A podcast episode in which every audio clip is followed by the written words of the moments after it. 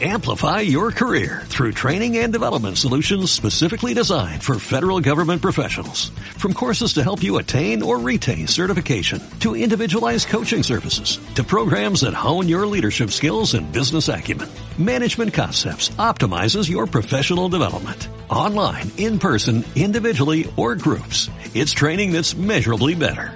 Learn more at managementconcepts.com. That's managementconcepts.com.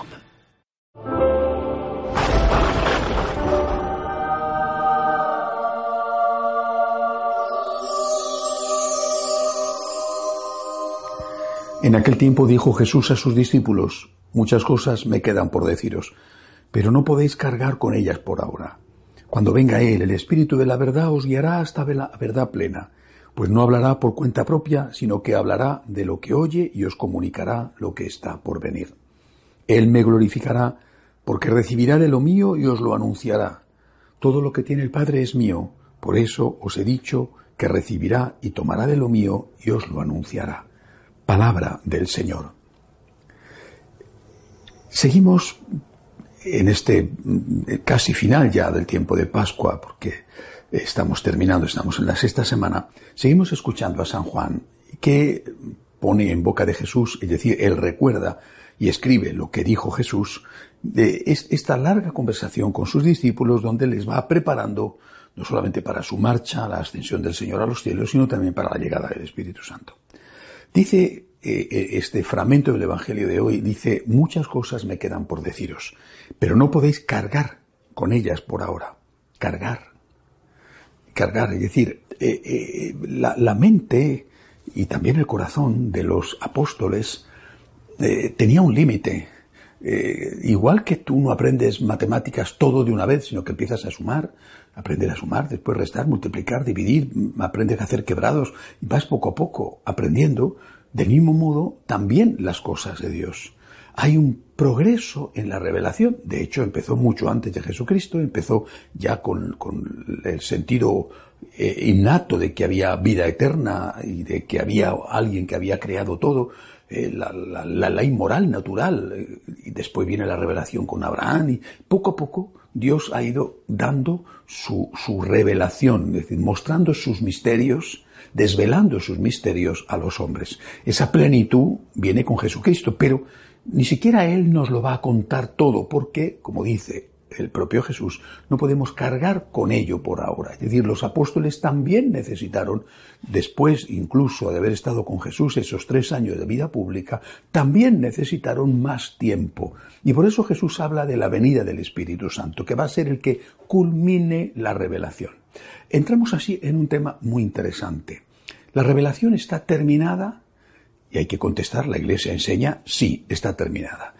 ¿El dogma está zanjado y terminado? Hay que decir sí, está terminado, zanjado y terminado. Jesucristo viene a enseñar todo y después el Espíritu Santo lo que va a hacer es iluminarnos todos los matices, las profundas implicaciones de lo que había enseñado Jesucristo. Ahora bien, esta evolución, este, esta profundización en el dogma, que es algo muy importante, que, se ha hecho siempre, que se tiene que hacer, que es imprescindible, eh, eh, no es lo que algunos dicen que el dogma tiene que ser entendido en un aspecto evolutivo. De tal forma, según ellos dicen, que mm, profundizando en la concepción del dogma, llegamos a negar la veracidad de lo que antes considerábamos como auténtico. Eso es un error. Nosotros podemos profundizar en la concepción del dogma en las enseñanzas de Jesús. Debemos profundizar, es el Espíritu Santo el que nos hace profundizar, pero nunca dando marcha atrás. Es decir, nunca el Espíritu Santo se negará a sí mismo, nunca el Espíritu Santo renegará de Jesús, nunca el Espíritu Santo hará a, un pastor de la iglesia afirmar algo contrario a lo que afirmaron los pastores anteriores. Estoy hablando lógicamente de las cosas esenciales, de las cosas que hacen referencia a la fe y a la moral católicas. Eh, se puede profundizar en ese sentido, sí que hay una evolución del dogma, pero no, no una evolución en los conceptos, sino una evolución en la profundización. Vamos entendiendo cada vez más, entendiendo cada vez mejor, gracias a la obra del Espíritu Santo. Esta profundización en el dogma, repito, no es en contra de la profundización anterior. O sea, profundizamos, pero no negamos. Seguimos avanzando, pero dando ya, por supuesto, por aceptado todo lo anterior. Eso es, ese es el verdadero sentido de la evolución del dogma, que en realidad es una profundización nuestra en el dogma, que, seguramente nunca podremos entenderlo del todo porque Dios es Dios, Dios es infinito. Pero vamos poco a poco conociendo, entendiendo más, gracias a la obra del Espíritu Santo, aquello que Jesucristo nos, explicó, nos enseñó. Eh, eh, creo que si uno mira eh, la historia de la Iglesia y, por ejemplo, la historia de los concilios, los, la proclamación de los dogmas de fe, uno se da cuenta de que, de que todo ha estado ahí. Todo ha estado ahí desde el principio, pero que se necesitó el paso del tiempo para poder ir profundizando, pero nunca retrocediendo. ¿eh? O sea, cuando en, en, 1950, por ejemplo, el Papa Pío XII proclama el dogma de la Asunción de María al cielo, eh, ese dogma está contenido en la verdad primitiva. Y, además seguramente por, buena parte de los, de los creyentes de, de, los 1950 años anteriores a la proclamación de ese dogma había sido aceptado y creído. La Virgen María estaba en cuerpo y alma en los cielos después de su fallecimiento, es decir, en el momento de su tránsito. Bueno, cuando en 1854 fue proclamado el dogma de la Inmaculada Concepción de la Virgen María, ese dogma de que María fue concebida sin pecado original estaba ya presente desde los inicios y así además lo habían proclamado muchísimos fieles, por ejemplo, toda la familia franciscana. Eh, eh, eh, es decir, no es que una verdad sea verdad desde el momento en que se proclama. 1854, dogma de la Inmaculada, 1950, dogma de la Asunción de María a los cielos. No es verdad desde ese momento, eso ha sido verdad siempre, y a partir de ese momento ya podemos decir que es una verdad oficial. Es decir, es una verdad que ha sido reconocida como tal oficialmente y sin ningún tipo de duda por parte de la Iglesia que lo proclama un dogma de fe. Se ha profundizado, no se ha negado. Lo que no se puede decir es, imagínense, en, dentro de 100 años que alguien diga, no, la Virgen María no es inmaculada. Eh, o no, la Virgen María no subió en cuerpo al cielo, porque entonces estaría yendo en contra de la profundización anterior.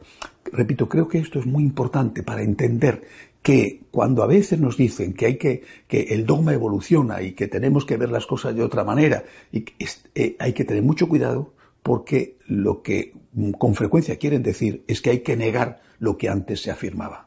Lo que antes se decía que era verdadero, ahora se dice que es falso.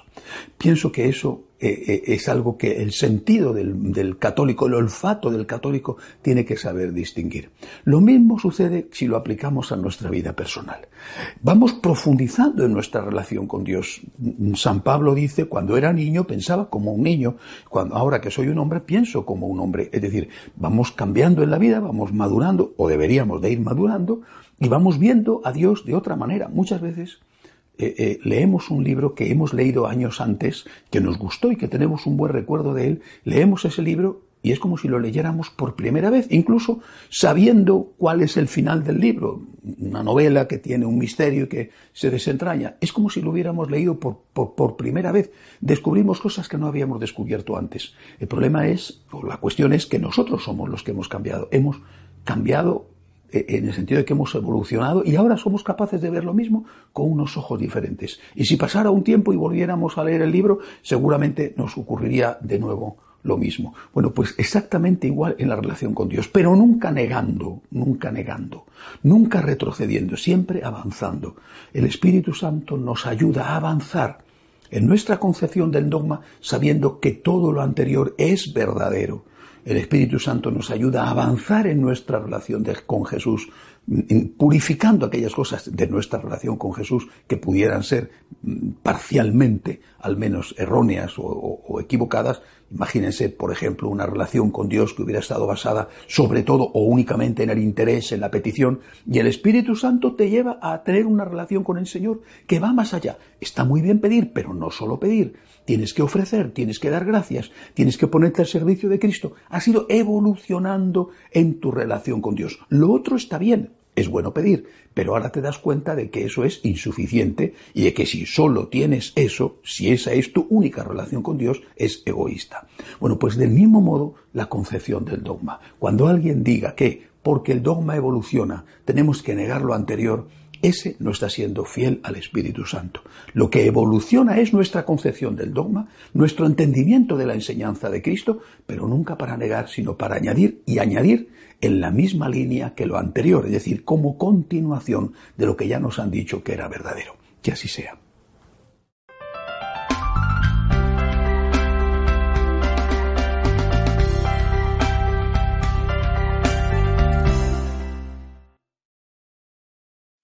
Amplify your career through training and development solutions specifically designed for federal government professionals. From courses to help you attain or retain certification, to individualized coaching services, to programs that hone your leadership skills and business acumen, Management Concepts optimizes your professional development. Online, in person, individually, or groups. It's training that's measurably better.